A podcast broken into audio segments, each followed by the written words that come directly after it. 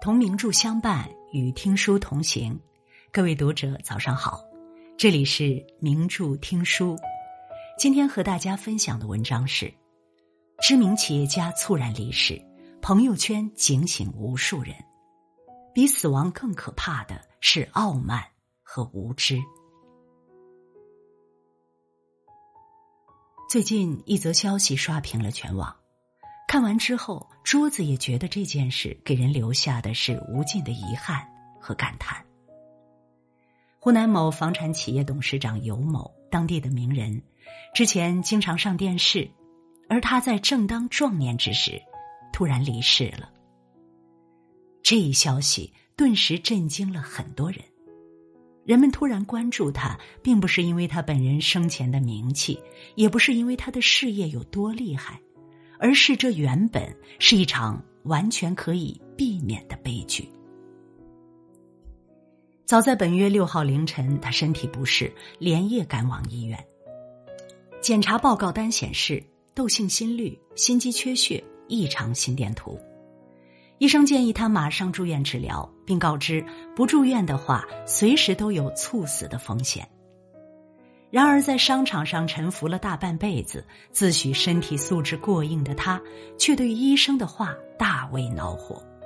他毅然决然的拒绝了医生的要求，不顾医生的再三警告，坚决不住院。万般无奈之下，医生只好让他在拒绝住院的意见书上签了字。然而，这件事的争议之处就在于，他发了一条朋友圈。对医院和医生的做法十分不屑。他说：“医院还是不进好，一进就说要马上住院，吓我，说不住院随时猝死，还要我签拒绝住院的声明。我厦门大学毕业的，老子钱还没花完，事儿还没做完，女儿还小，老婆还年轻，老天爷不收的。”言辞激烈，桌子甚至都可以想象，在打下这段文字时，他脸上的倨傲神色。我不知道你们看完这条朋友圈，内心是什么样的感受。我的第一感觉是，在自己的身体和健康面前，他是傲慢的，无知者无畏。或许他本能的不相信医生。觉得医生都是吓人的，都是骗钱的，对自己的身体有着盲目的乐观和自信。对于常人来说，诊断出异常心电图、心肌缺血，随时有可能猝死。听到这个消息，大部分人会腿都吓软了，马上就会入院检查和治疗。但这位董事长却依然大手一挥，在拒绝住院的单子上签了字。钱还没花完，女儿还小，老婆还年轻，老天爷都不收的。事业上的成功带来的傲慢，让他错失了一次自我拯救的良机。他曾在深圳打拼多年，对地产行业有着敏锐的感知度。后来回株洲打拼，创办了好几家地产公司。可以说，他的这份事业都是靠自己一手打拼下来的。有人在网上匿名留言说过关于他的只言片语：聪明、自信，让他能够成功掌控事业，从草根变成知名房地产老板。在事业的无数个关键点，他的决策都是果断和正确的。但多疑和傲慢让他在生死的判断决策上严重失误，不遵医嘱不肯住院，最终危及到了自己的生命。就在五天后，很多人在朋友圈发关于他的噩耗，因为突发疾病，他不幸离世。逝者已矣，我们不忍再去评判他生前的是非对错，但对于他的家人来说，这是一个难以接受的噩耗。孩子还小，却要承受失去父亲的痛苦；妻子还年轻，本以为可以携手共度一生的人，却从此天人永隔。这其中的痛苦自是不必多说，更何况这原本是一场可以挽回的悲剧。他的离世更是给我们普通人都敲响了一记警钟。对死亡、对身体，应该心存一份敬畏之心。人生无常，死亡不分年龄。株洲董事长突然离世的消息，很容易让人想到扁鹊和蔡桓公的故事。蔡桓公讳疾忌医，对神医扁鹊的话总是不以为意，白白错失了两次救治的机会。到最后病入膏肓，连神医都难以妙手回春。一个人因为傲慢，白白错失了很多次生的机会。原以为这样的故事很多人会引以为戒，但还是频频发生。知乎上有个话题：你见过什么离奇的死亡原因？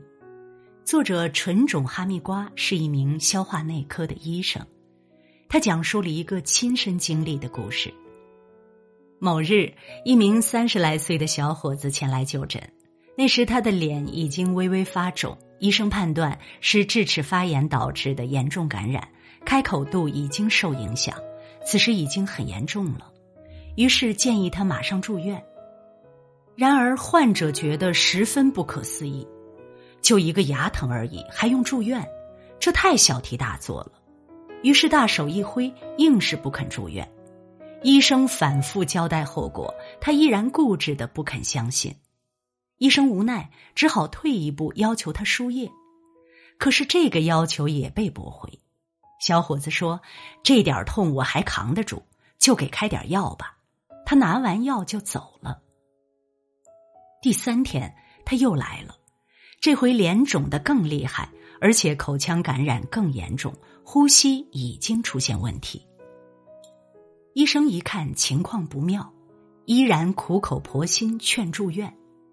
他这次依然坚持不住院，只说让输点液就行。最后还是医院的主任过来，强按着住了院，当天就进了 ICU。在重症病房，他又奇怪又愤怒：好端端的一个人，怎么就被强按进了 ICU？甚至在病床上骂骂咧咧，说医生只想骗钱。然而到了第五天，医生去检查的时候，他身上的各种脏器已经衰竭。医生们集中开会商讨治疗方案，但没想到的是，就在查房过后几个小时，他就不幸离世。原本只是一个小小的智齿发炎，在医院接受治疗就能痊愈，但就是因为对死亡的轻视和傲慢，到最后付出了生命的代价。寡人无疾、讳疾忌医的悲剧，从古至今都在上演着。只是我们谁都不想承认自己就是那个傲慢的蔡桓公。《三体》里说：“弱小和无知不是生存的障碍，傲慢才是。”深以为然。人类总是这样，处在食物链的顶端太久了，便忘记自己不过是大自然中的一个物种。我们对于宇宙来说，自己甚至比不上一粒尘埃。我们的生命也有脆弱之时。死亡不会因年龄、地位、财富的不同而区别对待。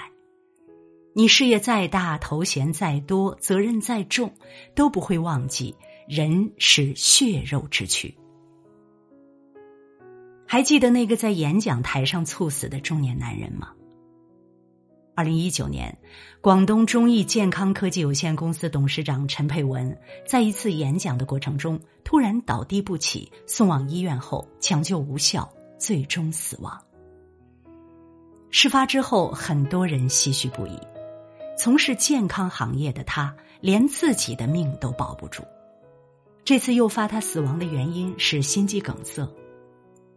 其实早在十几年前，他就做过一次心脏搭桥手术。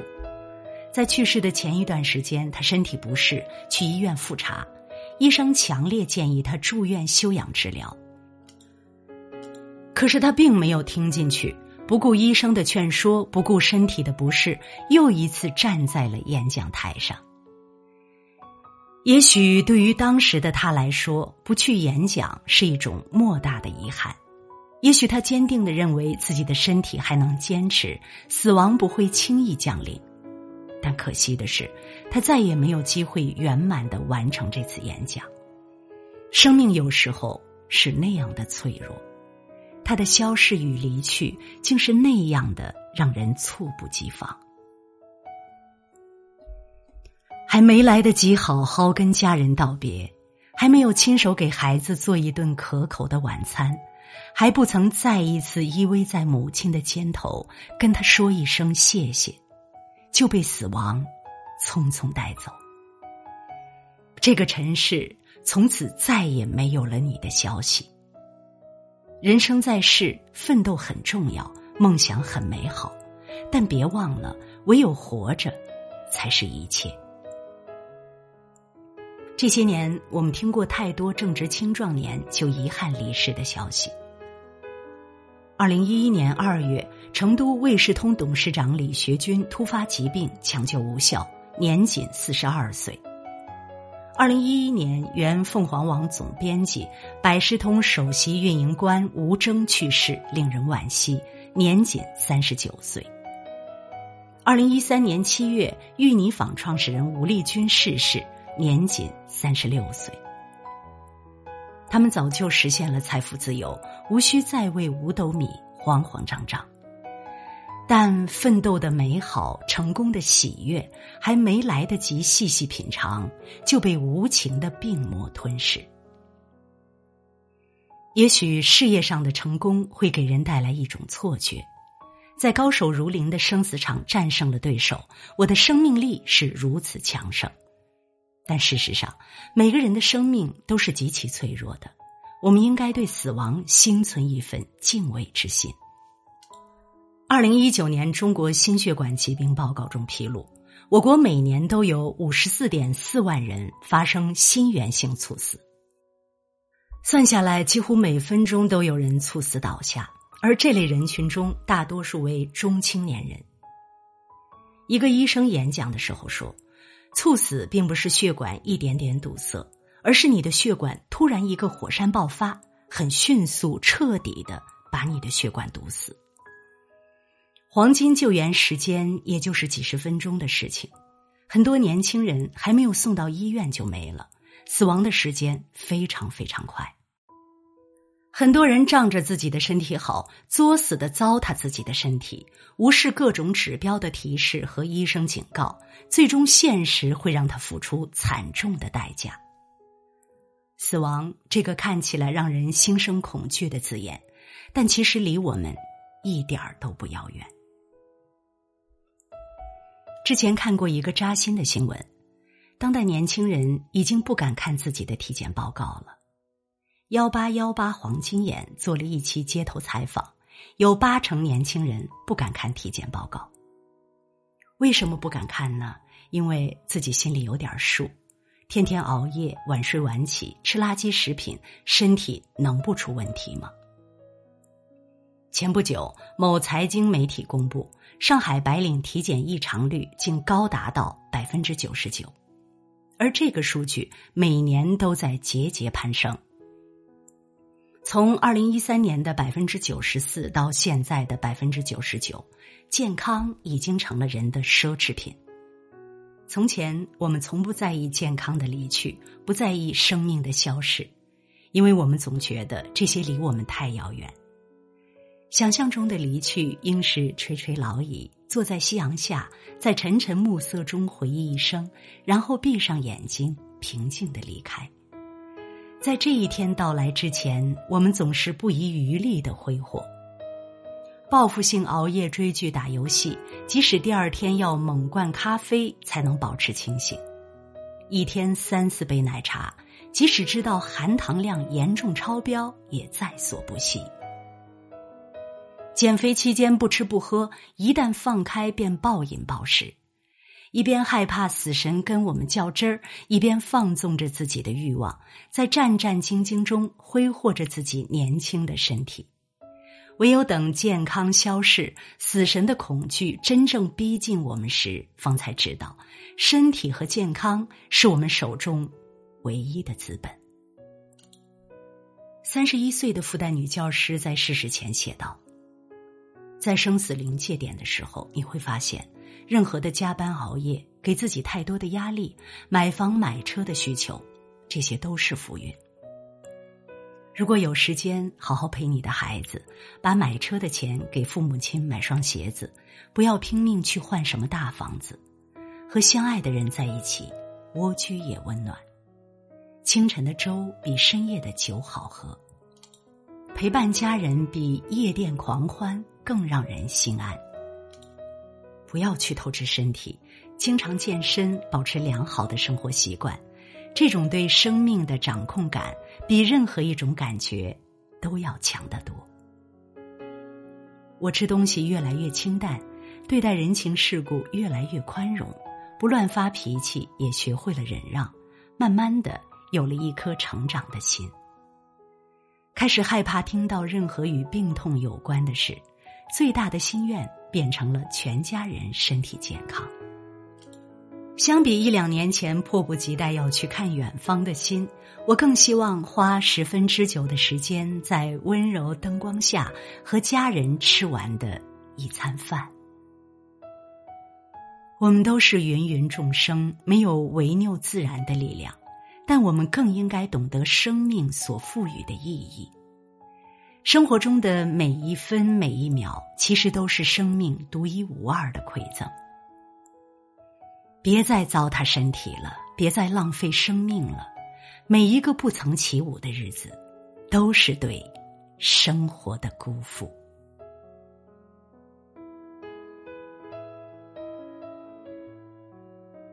如果你喜欢今天的文章，别忘了在文末点一个再看，也欢迎您留言并转发。名著听书的朋友们，明天同一时间我们不见。不散。